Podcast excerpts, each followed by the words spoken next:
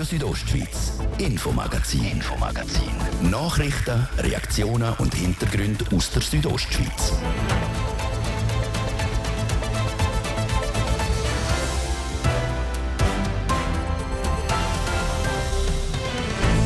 Ohne Strom geht in der Landwirtschaft gar nichts mehr. Vor allem die Milchwirtschaft ist stark vom Strom abhängig. Eine mögliche Energieknappheit im Winter beschäftigt darum der Bündner Bauernverband jetzt schon. Von dem her macht mir die Situation natürlich auch Sorgen, wenn ich weiß, dass viele Betriebe ohne Strom gerne nicht mehr funktionieren würden.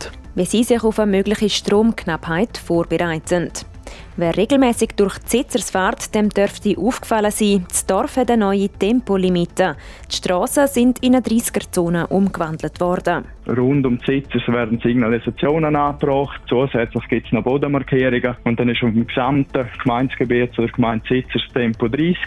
Warum das sich die Gemeinde für diesen Schritt entschieden hat. Und der Schwerpunkt heute im ersten Teil vom Infomagazin, eines der grössten Diskussionsthemen im Engadin, die Modernisierung vom Flugplatz Samada. Die Abstimmung vor fünf Jahren ist zwar klar angenommen worden, aber seitdem wird unter anderem um die Finanzen gestritten. Die Streitereien haben es schon so weit getrieben, dass der Präsident der Verwaltungskommission für Infrastrukturunternehmung vom Regionalflughafen Samada das Handtuch geworfen hat. Wie es jetzt weitergeht und was es mit der ganzen verzwickten Geschichte auf sich hat, das hören wir im Infomagazin bei Radio Südostschweiz. Im Studio ist Zeraina Zinsli. Guten Abend. Es ist ein Thema, das in den letzten Tagen am Flugplatz Amada für grosses Durcheinander gesorgt hat. Angefangen hat alles mit den Plänen, den Flugplatz zu modernisieren. Das für 88 Millionen Franken, anstatt wie ursprünglich vorgesehen für 22 Millionen Franken. Das Forum Engadin hat darauf über 1100 Unterschriften gesammelt, um sich gegen die Pläne zu wehren. Die Petition ist letzte Woche an die Gemeindepräsidenten der Region Maloja übergeben worden. Wir haben darüber berichtet. Das ist aber noch nicht alles, Nadja Guetsch. Ja, genau. Das Forum Engadin, wo die Petition lanciert hat, hat auch der Präsident von der Verwaltungskommission für Infrastrukturunternehmung vom Flughafen, der Christian Meuli, stark kritisiert. Ähm, darum haben sie und andere Mitstreiter auch eine Neuausschreibung und sogar eine neue Besetzung von dieser Kommission und eben insbesondere seinen Rücktritt gefordert. Äh, persönliche Mauscheleien und Bereicherungen sind ihm unterstellt worden. Das aber, muss man sagen, notabene ohne Beweis. Die Reaktion von Christian Meuli darauf ist dann letzte Woche darum auch folgende gewesen. Ja, es sind happige Vorwürfe und meiner Meinung nach haben die relativ wenig Fleisch am Knochen. Das hat eben der Christian Meuli letzte Woche hier bei uns auf RSO gesagt. Ja, und doch, die Anschuldigungen, die haben etwas bei ihm ausgelöst, oder? Ja, ich denke schon, weil nicht einmal 24 Stunden später hat er eine eigene Medienmitteilung verschickt, wo er bekannt gibt, dass er als Präsident von der Verwaltungskommission von der Infra äh, vom Regionalflughafen Samada zurücktreten. Mit den haltlosen Vorwürfen seine Person und auch sein Umfeld sei nämlich eine rote Linie überschritten worden, hat er damals geschrieben. Es sei zwar kein emotionaler Entscheid gewesen, aber... Wenn man das dann durch den Kopf gehen lassen, und gesagt, vielleicht hilft das für das ganze Vorhaben, wenn es da einen Wechsel an der Spitze gibt. Ja, und der Wechsel an der Spitze hat es jetzt also gegeben, mit dem Rücktritt von Christian Meuli per Ende vom laufenden Monat. Die Verwaltungskommission hat darum gestern dann auch taget und eine Übergangslösung besprochen. Nadia Guetsch hat mit dem Vizepräsident der Verwaltungskommission der Infra, Gian-Peter Nickli, reden Gian-Peter Nickli, der Christian Meuli hat letzte Woche den Rücktritt bekannt als Präsident ähm, der Verwaltungskommission der Infra RFS. Vielleicht zuerst gerade einmal, Sie sind der Vizepräsident, Kommissionsmitglied. Wie ist der Entscheid bei Ihnen angekommen? Ja, der Entscheid ist natürlich sehr überraschend gekommen, wenn es innerhalb von wenigen Stunden und Tagen erfolgt. Ich habe auch gewisses Verständnis für seine Reaktion. Eben die Vorwürfe, die an ihn gelangt sind, äh, von Mauscheleien ist dort die Rede gewesen, dass er sich da mm, in dem Sinn äh, Vorteil verschafft hat etc. Können Sie aufgrund von diesen Vorwürfen verstehen, dass er diesen Schritt gemacht hat? Ja, das trifft natürlich den Mandantsträger sehr, sehr fest. Und das sind ungerechtfertigte Vorwürfe. Für das haben wir ja Geschäftsprüfungskommission in der Infra, die auch auf solche Sachen ihr Auge hat. Also das heißt, ihr von der Infra sind immer hinter dem Christian Meuli gestanden? Ja, natürlich nach dem Kollegialprinzip macht man das auch. Wie geht es jetzt denn konkret weiter? Jetzt hat die Infra in dem Sinn keinen Präsidenten mehr. Äh, man konnte lesen, Sie übernehmen jetzt das Amt ähm, bis auf Weiteres. Was heißt das für Sie konkret? Als äh, Vizepräsident habe ich das auch als meine Aufgabe angeschaut und als Vertrauen bekommen von den Kommissionsmitgliedern, dass ich jetzt äh, die administrative Leitung übernehmen von der Infra bis auf weiteres und bis auf weiteres heißt jetzt kommen dann die nächsten Schritt. Ende Oktober äh, wird dann das weitere Vorgehen entschieden und am 30. September ein Workshop mit allen Beteiligten und bis dann weiß man mehr, wie man äh, weiter äh, vorangehen will. Der Rücktritt von Christian Meul war ja auch eine Forderung vom Forum Engadin. Sie haben auch gefordert, dass sogar die ganze Kommission ausgewechselt wird muss man sagen, so groß ist denn der Druck schlussendlich gleich nicht gewesen, oder, oder wie, wie, schätzen Sie das ein? Ja, Kommissionsmitglieder äh, werden ja zum Teil vom Kanton delegiert, zum Teil von der Gemeinde äh, vorgeschlagen. Äh, die Flughafenkonferenz dort die bestätigen. Und Rücktritt kann man immer fordern. Es braucht dann allerdings schon sehr äh, harte Vorwürfe, dass man auch auf das kann eingehen kann. Und das scheint mir da nicht der Fall zu sein. Nichtsdestotrotz, wenn man so die letzten Tage und Wochen Revue passieren lässt, ist recht viel passiert in Sachen Flughafen Samaden. Viel Geschirr verschlagen, die grosse Thematik, wie teuer ähm, soll der Flughafenumbau werden. Glauben Sie nicht auch, es ist sehr schwierig jetzt, in dem Sinn da wieder so auf, auf gemeinsame Bahnen zu kommen? Mhm. Ich denke schon, die äh, Botschaft 2017 von 22 Millionen ist auf jeden Fall gut geheißen worden. Und jetzt steht im Raum ein Projekt äh, mit Totalkosten, aber zum Teil privat finanziert von über 80 Millionen. Das ist eine riesige Differenz. Man hätte vielleicht in der Kommunikation einiges können besser machen aber jetzt glaube ich auch, ist ein, ist ein Neustart möglich und eine Auslegeordnung und das ist mir wirklich sehr, sehr wichtig, dass man alle mit einbezieht, das heißt Nutzer, Engadin, Airport und, und weitere Gefäße, dass man gemeinsam eine Lösung findet. Nur dann kommt man voran. Eine gemeinsame Lösung heißt auch, dass man vielleicht sogar der Forderung vom Forum Engadin wird nachgehen, dass es eben nicht für 88 Millionen modernisiert wird. Da ja, also äh, fordern kann man nicht in der Politik, auch politische Gefäße nicht. Es geht nur ein Miteinander und Miteinander bedeutet, dass alle, die in der Aviatik beteiligt sind, äh, ein Mitspracherecht haben. Und wie gesagt, die Strategie stellt oder macht die Flughafenkonferenz, die entscheiden und der Auftrag von der Flughafenkonferenz, der strategische Auftrag, übernimmt den Impfer und setzt das um. Heißt das Ende Oktober, wenn die Flughafenkonferenz tagt, entscheidet, wie es konkret soll weitergehen, läuft denn endlich etwas da unten an dem Flughafen Samada oder muss man einfach damit rechnen, dass nochmal Jahre ins Land streichen? Nein, auf keinen Fall. Entscheidend ist natürlich der Auftrag von der Flughafenkonferenz, wie sie die strategische Ausrichtung sehen. Und wichtig und, und zentral ist, wir Oberengadiner haben sie in der Hand. Wir können mit politischen Störmanövern das weiterhin verhindern. Wir können aber auch zusammenstehen und sagen, wir wollen das. Und dann haben wir nämlich unsere Flughafenzeit noch dass der interimistische Präsident der Verwaltungskommission für Infrastrukturunternehmung vom Flughafen Samada im Interview mit der Nadia Guetsch. Wir haben es also gehört, im Oktober entscheidet das politische Organ, die Flughafenkonferenz, über das weitere Vorgehen. Wir werden für euch dranbleiben.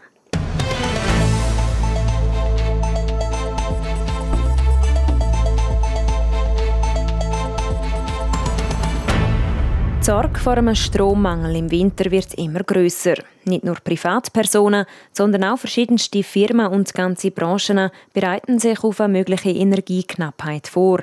Auch die Landwirtschaft. Weil auch sie ist stark vom Strom abhängig, wie der Thomas Roffler, der Präsident vom Bündner Bauernverband, der Adrian Kretli, im Interview erklärt.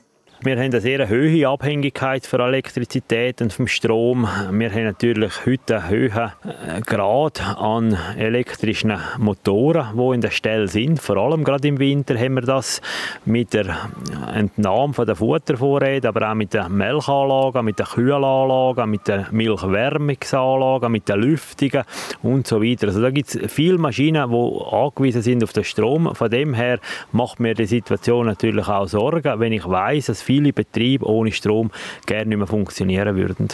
Welche Art von Betrieb sprechen Sie jetzt da? Ich höre es da ein bisschen Milchwirtschaft raus. Also die Milchwirtschaft ist natürlich vor allem auch angewiesen auf das tägliche zweimal Melken. Das muss gemacht werden. Wir sind heute nicht mehr eingerichtet, um die Kühe von Hand zu melken. Die Kühe sind es auch nicht mehr gewöhnt. Auch die Gruppengrössen werden zu gross, um von Hand zu melken.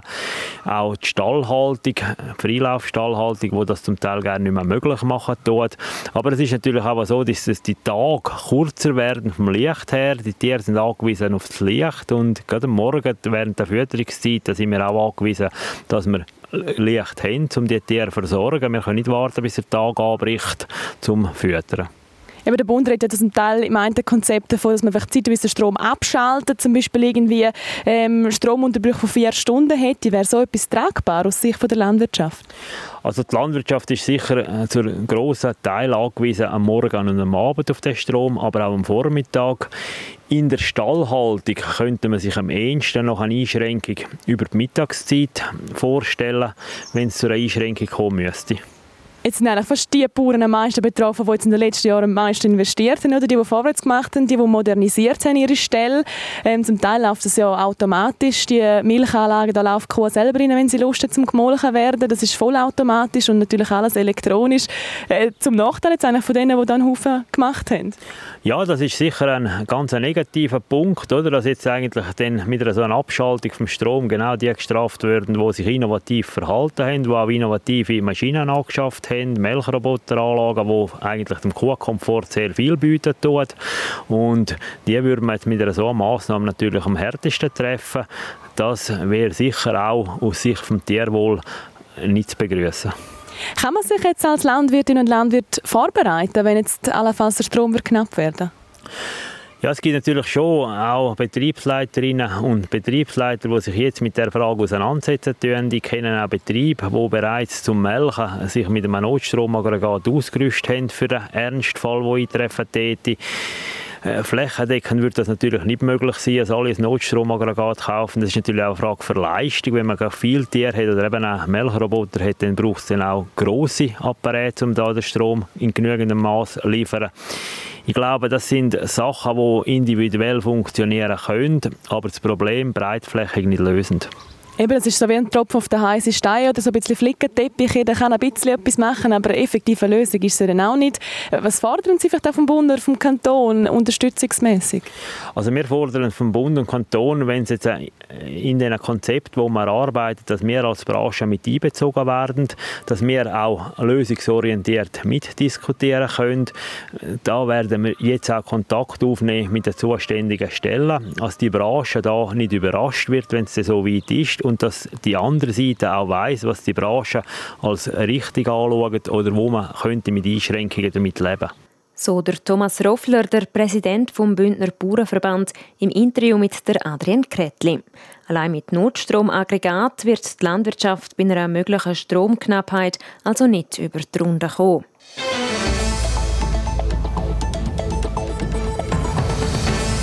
Das ist Radio Südostschweiz mit dem Infomagazin. Im zweiten Teil geben wir dann unter anderem einen Blick auf die erste Grossratssession in der neuen Legislaturperiode. Zuerst aber Werbung, Wetter und Verkehr. Der Tag vom Bündner Sport. Zahlreiche Vereine präsentieren an sieben Standorten im Kanton sportliche Angebote. Zuschauen oder selber mitmachen. Am zweiten Tag vom Bündner Sport. Der Anlass ist für Jung und Alt ein Erlebnis und gratis. Der Tag vom Bündner Sport im Rahmen vom 50-Jahr-Jubiläum von Jugend und Sport am Samstag, 17. September, ab 10 Uhr in Chur, Davos, Ilanz, Langquart, Sameden, Schkuhl und Dusis wird präsentiert von Südostschweiz. Ah, so haben Sie das Wichtigste vom Tag noch nie gesehen. Rondo. Rondo. Die Infostunde auf TV Südostschweiz bringt Ihnen die neuesten Nachrichten, spannende Hintergrundinformationen, abwechslungsreiche Talks und die aktuellsten Wetterprognosen. Moderiert aus immer wechselnden Ortschaften, direkt in Ihres Wohnzimmer. Schalten Sie auch heute Abend wieder ein. Rondo. Rondo. Von Montag bis Freitag ab 1 Minute vor 6 Nur auf TV Südostschweiz.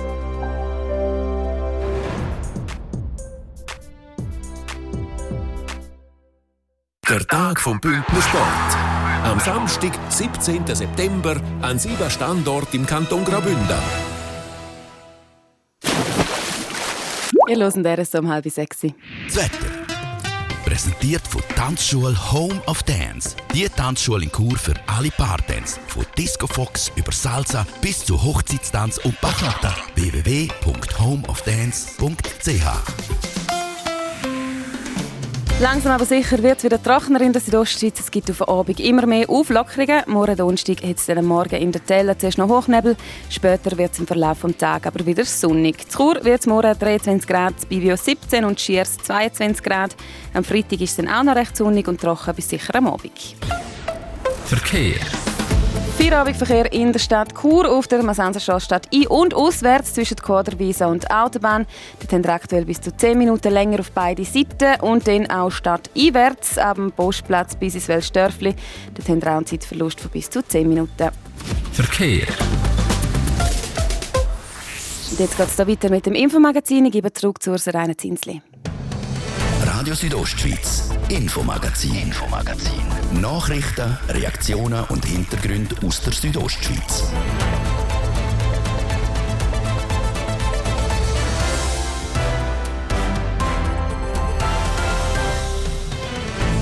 Die erste Grossratssession in der neuen Legislaturperiode ist eröffnet. Das Spezielle, es hat mehr Frauen im Rat, weil der Frauenanteil ist mit der neuen Zusammensetzung gestiegen. Wir sind schon mal froh, haben wir eine klare Steigerung erreicht, aber wir haben noch Luft nach oben sagt eine Grossrätin, die heute in ihre erste Session gestartet ist, wie es so um die Nervosität steht.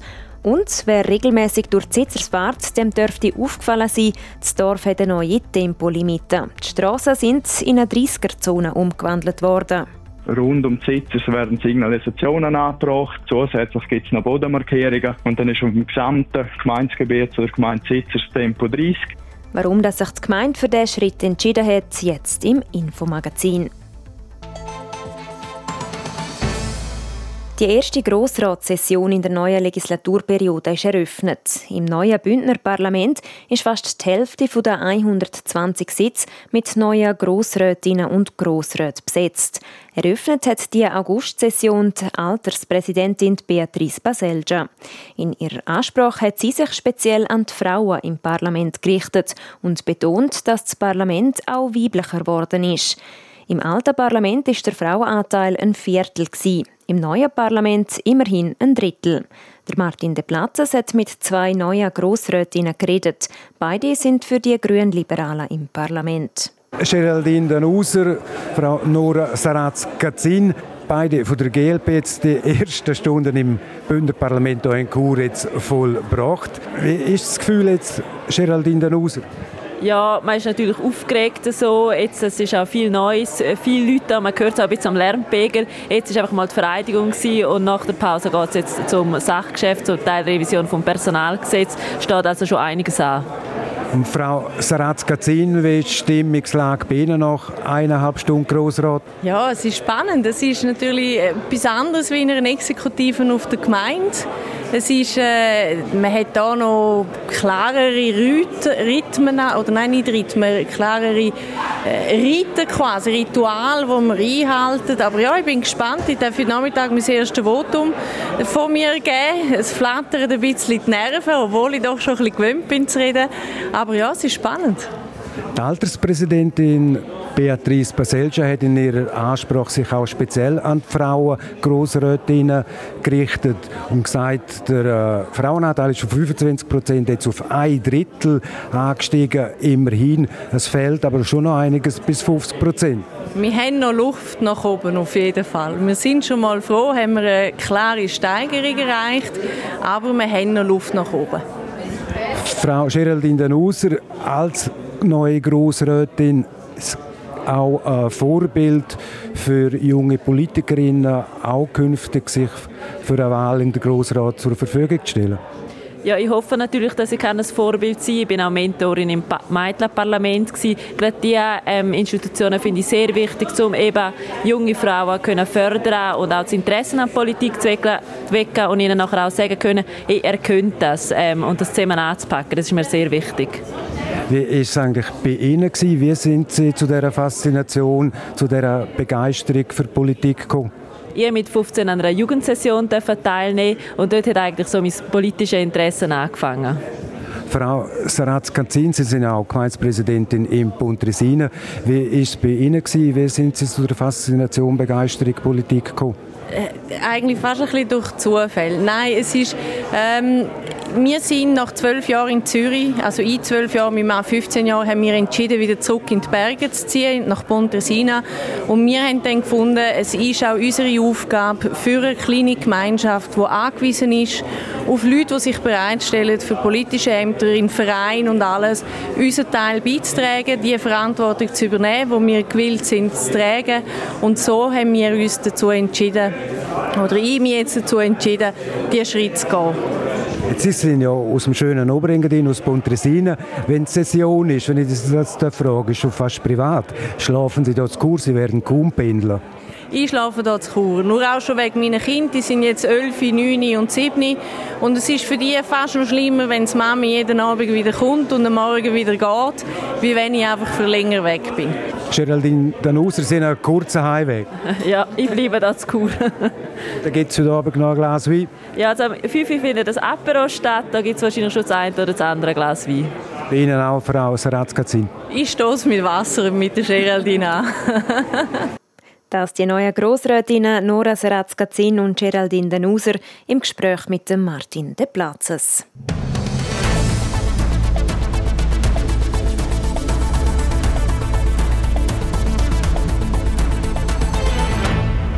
Wer künftig durch die Sitzers fährt, muss auf jeden Fall ein paar Minuten länger einrechnen. Momentan führt die Gemeinde nämlich auf sämtlichen Strassen im Dorf ein Tempolimit von 30 km pro Stunde ein. Adrian Kretli berichtet. Die 50er und 40er Tafeln im Dorf werden abgenommen und durch eine runde rote Tafel mit einem schwarzen 30 drauf ersetzt. Auch am Boden malen Strassenarbeiter momentan auf dem ganzen Gemeinsgebiet von Zitzers Markierungen für das neue Tempo 30 auf. Das soll ab jetzt nämlich das Höchsttempo auf allen Innerortsstrassen durch die Sitzer sein. Also sowohl auf der Hauptstrasse, aber auch auf allen kleineren Strassen im Dorf. Das hat verschiedene Gründe, erklärt der zuständige Gemeindevorstand, der Michael Munsch. Auf der Kantonstrasse wird das Tempo 30 aufgrund von einem Lärmgutachten, das der Kanton Graubünden durchgeführt hat, signalisiert. Auf dem restlichen Gemeindegebiet haben wir ein Verkehrssicherheitsgutachten machen lassen von der Gemeinde. Und dort ist aufgrund von äh, mangelnder Sicherheit wird das Tempo 30 eingeführt. Dass die Verkehrsteilnehmer durch das Dorf nämlich nur noch mit 30 statt 40 oder sogar 50 unterwegs sind, sei eine einfache, aber effektive Möglichkeit, um die Straße sicherer zu machen. Mit einer Reduktion vom Tempo, äh, das ist die günstigste Variante, zum Verkehrssicherheit zu erhöhen. Grundsätzlich hätte man die Möglichkeit, auch noch baulich äh, Maßnahmen machen, indem dass man, dass man äh, Schwellen baut oder Hindernis und Temporeduktion ist für die Sitzers aufgrund von der baulichen Situation die günstigste und beste äh, Variante gewesen. Neben der Sicherheit, die durch Temporeduktion erhöht wird, soll es im Dorf in Zukunft durch das auch ein bisschen ruhiger werden. Wie ein Lärmgutachten vom Kanton zeigt, ist es bis jetzt nämlich zu laut. Und je tiefer die Geschwindigkeit, desto leislicher sind auch die Fahrzeuge. So zeigen Studien, dass eine Geschwindigkeitsreduktion von Tempo 50 auf Tempo 30 im Schnitt zu einer Lärmabnahme von ungefähr 3 Dezibel führt. Auch der Verkehrsfluss kann durch ein langsames Fahren gesteigert werden. Das kann vor allem bei verkehrsintensiven Zeiten helfen, wie am Feierabend oder auch am Wochenende, wo immer wieder Autofahrerinnen und Autofahrer von der Autobahn auf die Hauptstraße ausweichen. Der Ausweichsverkehr sei aber kein expliziter Grund, warum Tempo 30 in Zitters eingeführt worden ist, sagt der Michael Munsch. Bis Ende Woche sollten laut ihm alle Schilder und Bodenmarkierungen angebracht sein. Ab dann gilt auf dem ganzen Gemeindegebiet von Zitzers innerorts Tempo 30. Das ist der Beitrag von Adrian Kretli über die Einführung vom höchsten Tempo 30 auf der Straße durch das Dorf Zitzers. Sport. Präsentiert von der Klinik Valenz. Ihre Partner für Rehabilitation mit Weitblick auch noch Sportumfeld. An der Standort Valenz, Wallerstadt Berg, Walzenhausen, Geis, Chur und St. Gallen. Ja, und im Sport, da starten wir heute im Tennis und schauen gerade als erstes auf New York zu den US Open, Adrian Kretli. Da gibt es nämlich eine Überraschung. Bei den Frauen an den US Open scheitert Titelverteidigerin Emma Raducanu in der ersten Runde. Sie verliert gegen die Weltnummer 40, die Französin Alice Cornet. Am Schluss zeigt sich Emma Raducanu aber fast ein bisschen erleichtert. Sie sagen zwar schon enttäuscht, aber auf eine Art auch glücklich nach dem Spiel. Jetzt sagen sie endlich keine Zielscheibe mehr auf ihrem Rücken und sie sagen mit nur 19 immer noch unter der Top 100 der Welt. Selbst eigentlich nicht einmal so schlecht, findet sie. Im Gegensatz zur Emma Raducanu noch beim Turnier dabei ist die Schweizerin Belinda Bencic. Sie gewinnt in der ersten Runde gegen die deutsche Andrea Petkovic und trifft Mora in der zweiten Runde dann auf die Rumänin Sorana Cristea. Damit ist sie noch die einzige Schweizerin im Turnier. In der Nacht auf heute ist nämlich auch noch der Marc-Andrea Hüsler aus dem Turnier ausgeschieden. Er verliert gegen den Kanadier Denis Shapovalov. Und im Fußball da werden jetzt noch die letzten Transfers gemacht. Das Fenster das schließt ja schon bald. Der Stürmer Ibrahim Dayaye verliert, verlässt der FC Luzern nach drei Saisons. Er wechselt auf Ägypten zum Club Samalek SC. Der FC Zürich der lehnt für eine Saison jetzt einmal ihren Mittelfeldspieler Stefan Seiler an Winterthur aus. Der 21-Jährige aus dem FCZ Nachwuchs soll beim Kantonskontrahent ein bisschen Spielpraxis sammeln. Sport. Präsentiert von der Klinik Valenz. Ihre Partner für Rehabilitation mit Weitblick auch noch Sportumfeld. An der Standort Valenz, Wallerstadt Berg, Walzenhausen, Geis, Chur und St. Gallen. Ja, das wäre es für heute. Das Infomagazin gibt es vom Montag bis Freitag jeden Abend ab 5 Uhr hier bei Radio Südostschweiz. Auch jederzeit im Internet unter südostschweiz.ch Sendungen zum Nachlesen und auch als Podcast zum Abonnieren. Am Mikrofon war Zeraina Zinsli. Danke für Ihr Interesse und einen schönen Abend. Radio Südostschweiz, Infomagazin, Infomagazin. Nachrichten, Reaktionen und Hintergründe aus der Südostschweiz.